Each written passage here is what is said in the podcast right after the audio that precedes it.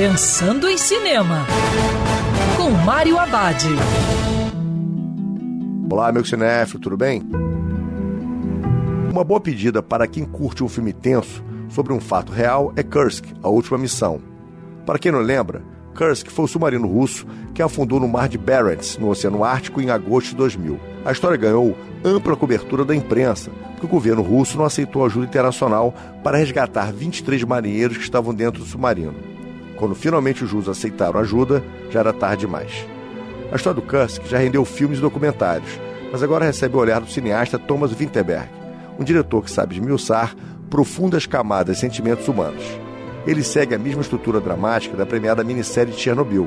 Ele não consegue o ótimo resultado da série, mas o filme atinge o seu objetivo de causar suspense e reflexão. E lembrando, cinema para ser visto dentro do cinema.